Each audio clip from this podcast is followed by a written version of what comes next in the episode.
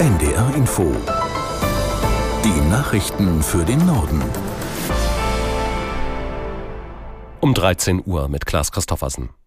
In den Hochwassergebieten in Niedersachsen ist die Lage weiter angespannt. Bundeskanzler Scholz ist zu Besuch im besonders betroffenen Pferden an der Aller.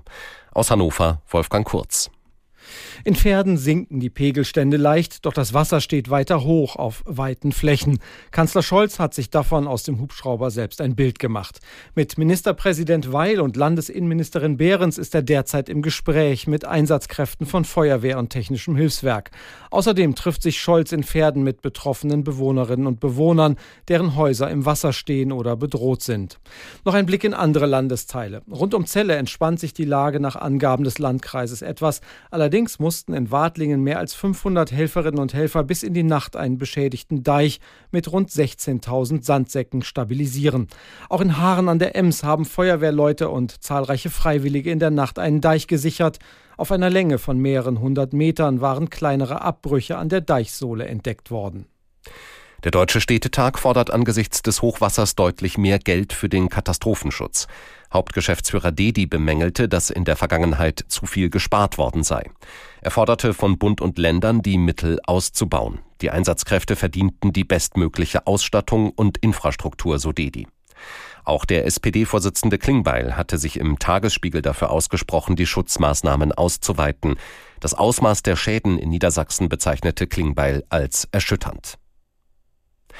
In seiner Neujahrsansprache hat sich Bundeskanzler Scholz zuversichtlich gezeigt, dass Deutschland den Herausforderungen dieser Zeit gewachsen ist. Angesichts vieler Krisen ruft er die Bürgerinnen und Bürger auf, die Probleme tatkräftig anzugehen. Aus Berlin Andreas Reuter.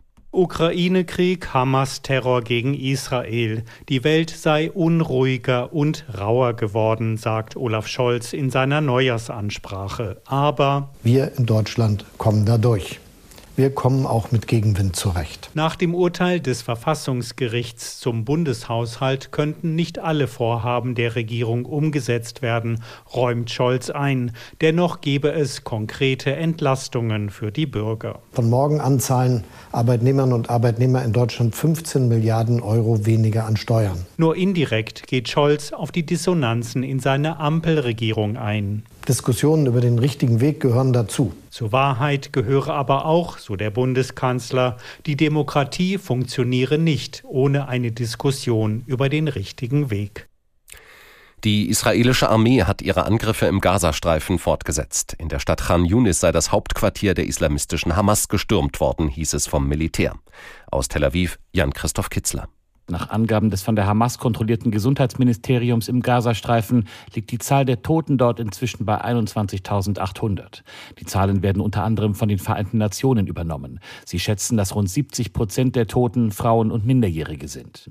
Israels rechtsextremer Finanzminister Smotrich hat sich derweil für eine israelische Wiederbesiedlung des Gazastreifens eingesetzt. Im Armeeradio sagte er, wenn Israel richtig vorgehe, werde es eine Abwanderung von Palästinensern geben und Israelis würden im Gazastreifen leben. Ministerpräsident Netanyahu hat eine Wiederbesiedlung des Gazastreifens bislang ausgeschlossen.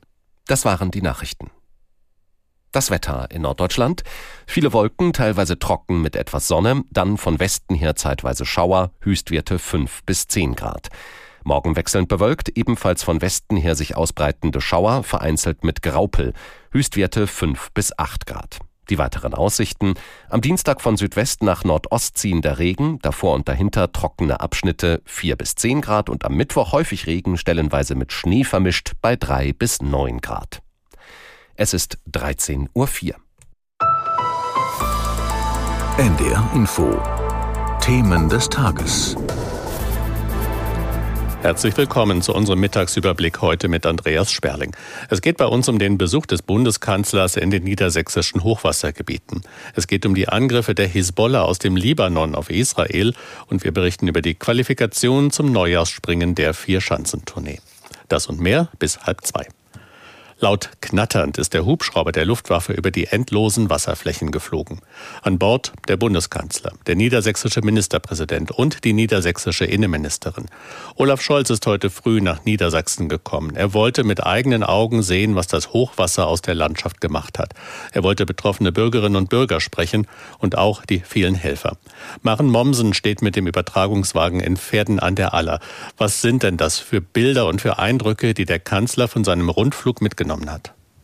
Er hat vor seinem Rundflug, glaube ich, vor allen Dingen diese große, weite Wasserfläche mitgenommen, die jetzt hier liegt vor Pferden. Das ist eigentlich, ist es ja die Aller, ein klein, also ein mittlerer Fluss, der direkt an der Stadt entlang führt, dann Weiden und Wiesen, dann ein kleinerer alter Arm der Aller und dann ein weiterer Stadtteil von Pferden. All das ist jetzt überflutet, all das ist eben jetzt eine einzige große Wasserfläche und der Kanzler wirkte auch etwas geschockt darüber, wie schnell das Wasser hier fließt, also wie schnell diese große Wasserfläche sich bewegt und ähm, das alles mitreißt. Also er war schon sichtlich ergriffen, also ein Lächeln war auf seinen Lippen nicht zu sehen.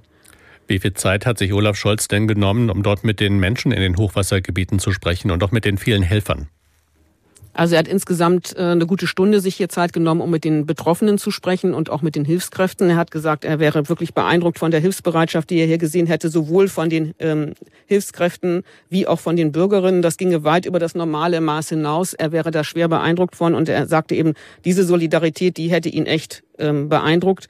Auch die Bereitschaft, von anderen, die nicht zu den äh, Hilfskräften gehören und die nicht Betroffenen sind, mitzuhelfen. Also normalen Nachbarn, Anwohnern, wie auch immer, die alle auch mitgeholfen haben, die Folgen dieses Hochwassers abzufedern, die Einsatzkräfte mit Essen versorgt, die Betroffenen bei sich aufgenommen. Also die sind die Pferdener Menschen, deren Häuser überflutet sind, sind weitestgehend bei Bekannten und Verwandten über, untergekommen.